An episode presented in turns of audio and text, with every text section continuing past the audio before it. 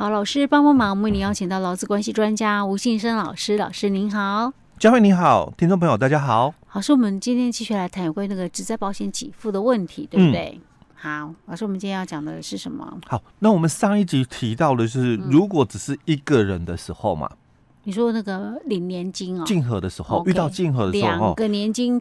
嗯，哎，对啊，如果是两个人同时可以领，嗯，哦，因为我们这个统一顺位哦，嗯，有两个人的时候，除了加发以外哦，是。哦，那应该就是两个人，哦，要么你就说，哎，就单独只给某一个人嘛，除非你们有这样表表示嘛，比如说第一顺位，嗯，就配偶跟子女，对不对？好，那可能因为有两个人以上，所以加发了嘛，哦。但是两个人如果是同时具领的话哦，那就一人一半。嗯、是啊，所以他这里就谈到第四条里面是谈到一个人的情况哦。嗯、那两个人哦可以同时具领的话哦，嗯、啊你们也愿意就是两个人同时具领嘛？嗯，那他就讲了，那以各该受益人所得领取的这个给付哦去做扣减的一个部分。嗯，所以当两个人如果两个人本身也都是。有年金，嗯，那当然就回到我们刚刚第四条的前面一集的讲法，去扣减哦。哎，可是如果两个人，假设我的保险年金领的都一样，那没问题啊。可是问题我两个人，我可能保险年金领的各自都不一样的钱啊。所以他提到就是以这个比较高的各自啊，比比较以比较高的哦。所以我们刚刚假设哦，假如我们上一集不是举了两个例子吗？一个例子是。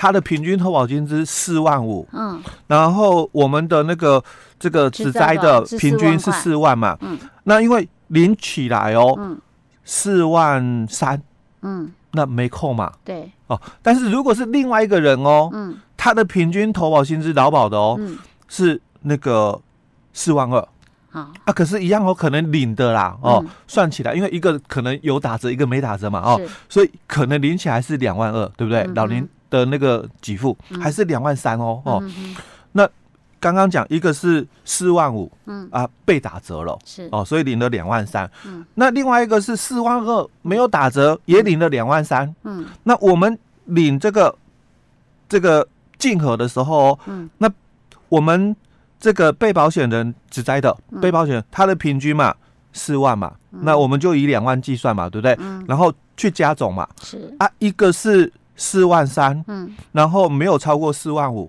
嗯，当然就不扣减，嗯，那一个是那个四万三，可是它的平均还是取高嘛，四万二，嗯，那它就要被扣减嘛，嗯，各自，所以他这里是讲说，以各该受益人所得领取的年金给付金额，嗯、那依各条的规定予以扣减。哦，是这样讲，我很混乱，我们可不可以来个 A B 这样算吧？已经。又过过了一天，所以上一集已经忘记。老师，你因为我们很多听众在开车 啊，对，我要用最简单的方法，其实是我自己有点搞混了。我如果不不是很了解老师讲的意思，我们用 A 跟 B 好了啦哈。假设今天 A 他是他的老保险年金领的是两万三，对，好，然后 B 的保险年金领的是两万二哈。用这样的算少一点，好少一个两万三，一个两万二，一个两万二的。哦，OK，我要写一下哈。嗯，那他今天他的那个职灾显示四万块嘛，所以他领一半是两万块，对不对？那等于是说，哎，可是他两万块，两万块里面他不是各分一半？各分一半，一个人没没那么多了啦。对啊，一个人就只有领一万块。对对，会变成是这样。如果要分的话，如果要真的再细分的话，而且他是平均领，对不对？对。那如果是这样的话。那等于 A 他加那个一万块，他才领三万三呐、啊。所以如果其实以共同距离来讲的话，嗯，会被扣减的几率不大。对，除非他被平均了嘛。对，嗯、除非他自己本身的所得替代率很高。对、嗯，那才会发生就是要被减额，因为我们、嗯、我们的这个竞合的时候哦，嗯、它是限定就是说，那就以所得替代率一百趴为标准。一百趴，嗯，以所得替代率一百趴为标准。假设我是呃平均投保薪资四万五，就是四万五这样。哎，对，好，就就超过的就是要扣减的部分。好，它是其实简单的概念就是这样，因为其实我们的劳保的老年给付哦，嗯，大概所得替代退休金啊哦，所得替代率差不多就在六成左右，六成那个都是已经算很好的，对，算很好的。大多数年资是很对多的，大多数哦一半都不到。对，因为你看它才乘以一点五五而已呀，所以体所得替代率有一半都不到。那再加上就是直灾的一个部分有没有哦？直灾的部分所所得替代率也是大概是一半，所以加起来哈刚好一百趴。哦，所以能够减额的部分其实。就不多，嗯哦，就不多哦，所以第五条里面它最主要是谈到是这个两个人的话，以各自的部分去算哦。可是，一般来说，他如果两个人以上，他就是平均分摊掉了嘛。对，他没有那么狠心说不行，你这个也要用两万块去加你那个，对 对，个别去减，没有没有这样，没有没有没有，对，那就还好。那对啊，这样这样我才会比较听得懂。那再来就是第六条，其实他就讲了，反正算出来的金额下个月扣，嗯，因为这个月嘛，嗯，竞合了嘛，哦，那这个月都不扣，哦，哦啊，下个月再开始扣，嗯哼。那第七条提到的是，因为也有可能哦，你你原来的这个年金，你可能是被追溯补发，或者是有被调整，嗯，哦，那。一样嘛，有可能你遇到竞合的时候哦，哦，所以你被追溯补发或调整的部分，还是要办理减额调整的部分，嗯，哦，就是你有竞合嘛，嗯，一定要被扣减就对了，哦，除非就是我们刚刚算的，哎，刚好没有超过一百趴，嗯，啊，所以就不用被扣，嗯，哎，OK，好，所以这是年金竞合的时候如何扣减呐？哎，对，它有分一个人跟两个人以上的时候，对，这样讲啊，两个人以上的时候比较好哦。哎，两个人拒领的话嘛，对呀，你这样就可能就不会完全不太会被扣减。你如果是只集中在一个人领，那还有可能会被扣到，还不如分开来。OK，可是有些人可能不甘愿呢，因为这个 考量到那个是跟钱有关系啊。对对，很多人讲说啊，那个谁谁谁都是我在平常都我在负责的，为什么要给你领？对啊，这个就自己 去考去考虑啦。因为其实哦，这个劳保给付里面哦，我记得哦。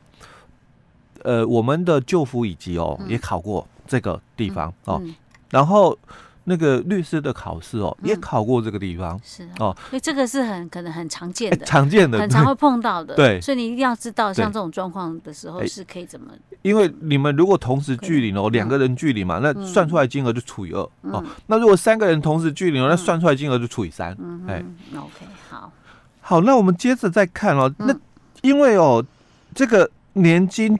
哦，两笔都可以领哦。嗯，但是我如果要主张，因为是职灾嘛，哦，嗯、雇主可以行使抵充权哦。嗯，那以前很单纯的一个给付嘛，那抵充权哦就很单纯，就是反反正那个劳保的那个给付嘛，哦，你你那个领多少嘛，嗯、那以前是一次领嘛，对不对？嗯、那金额多少就直接扣抵劳基法里面的那个。职灾补偿，嗯，那后来因为有年金的嘛，按月给付，那按月给付怎么算，对不对？对啊，你怎么知道他会领到什么时候？哎，对，所以因为年年金是领到老死嘛。对，所以在劳基法细则三十四条之一就讲了，那那就用那个投保薪资跟平均投保薪资的差额去做计算。哦，因为有差额嘛，嗯，那这个就是你要补的人的一个金额。薪资跟平均投保薪资差额什么意思啊？就是比如说，嗯，我们刚刚不是讲到，如果我是一次领，嗯，没事，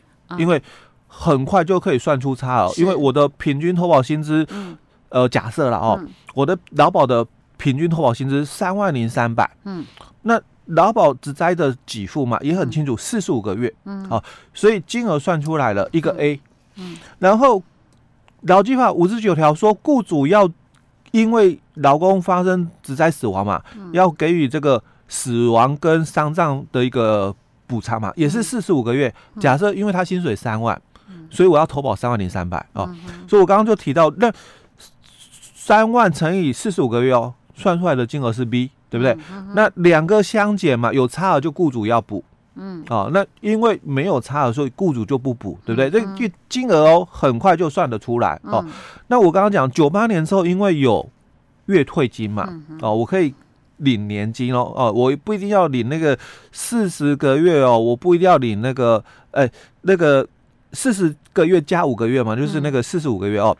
那里面有一笔叫做。丧遗嘱的津贴哦，跟遗嘱的年金，因为我们是五个月的丧葬费，再加上遗嘱的这个年金或津贴，再加上职灾的一次金十个月，嗯、那加起来才四十五个月。嗯、那我刚刚讲，因为以前只有一次金，没有这个困扰，很简单。那现在遗嘱的津贴改成遗嘱的年金哦，所以前面的两个哦，丧葬费五个月没事，的那个职灾的一次金给付没事，有事的是那三十个月的一次给付哦，就遗嘱的那个。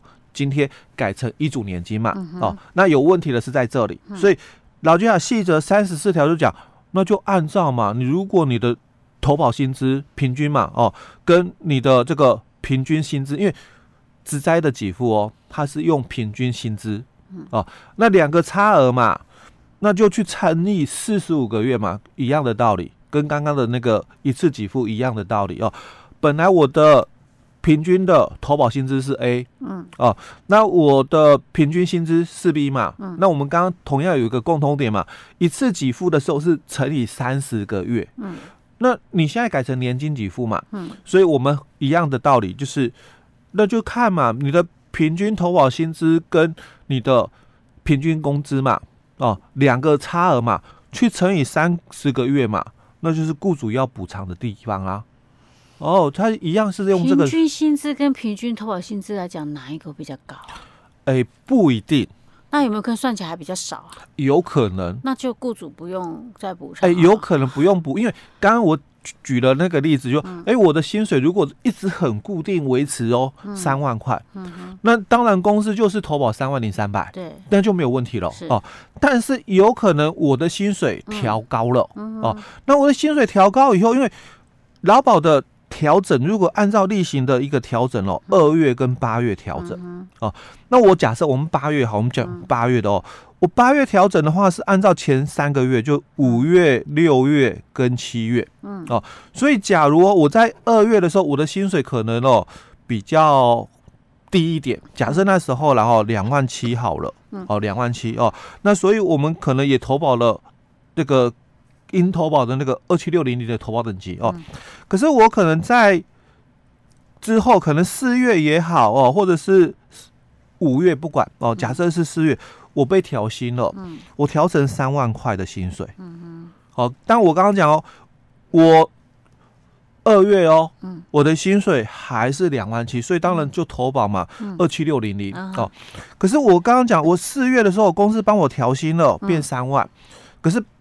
不是马上就调整我的投保级距，嗯，我等到了九月份八月才调哦，哦，因为五六七三个月也是三万，嗯、所以八月才调三万零三百，那九月才生效，所以我九月的时候投保哦，投保薪资才才会是三万零三百。哦。那假设嘛，嗯、我们就讲九月五号哦发生事故，嗯，对不对？那前六个月的平均呢，嗯，还是可能在两万七千六的。的一个平均投保薪资，可是哦，他的前六个月的平均投保薪资，呃，平均工资薪资是要三万，差不多将近三万，因为我四月就调薪了嘛，四五六七八。九九不没有嘛，就六又要抓三三月嘛，对不对？啊，三四五六七八，所以对三月份的时候还是两万七，哎，对啊，所以。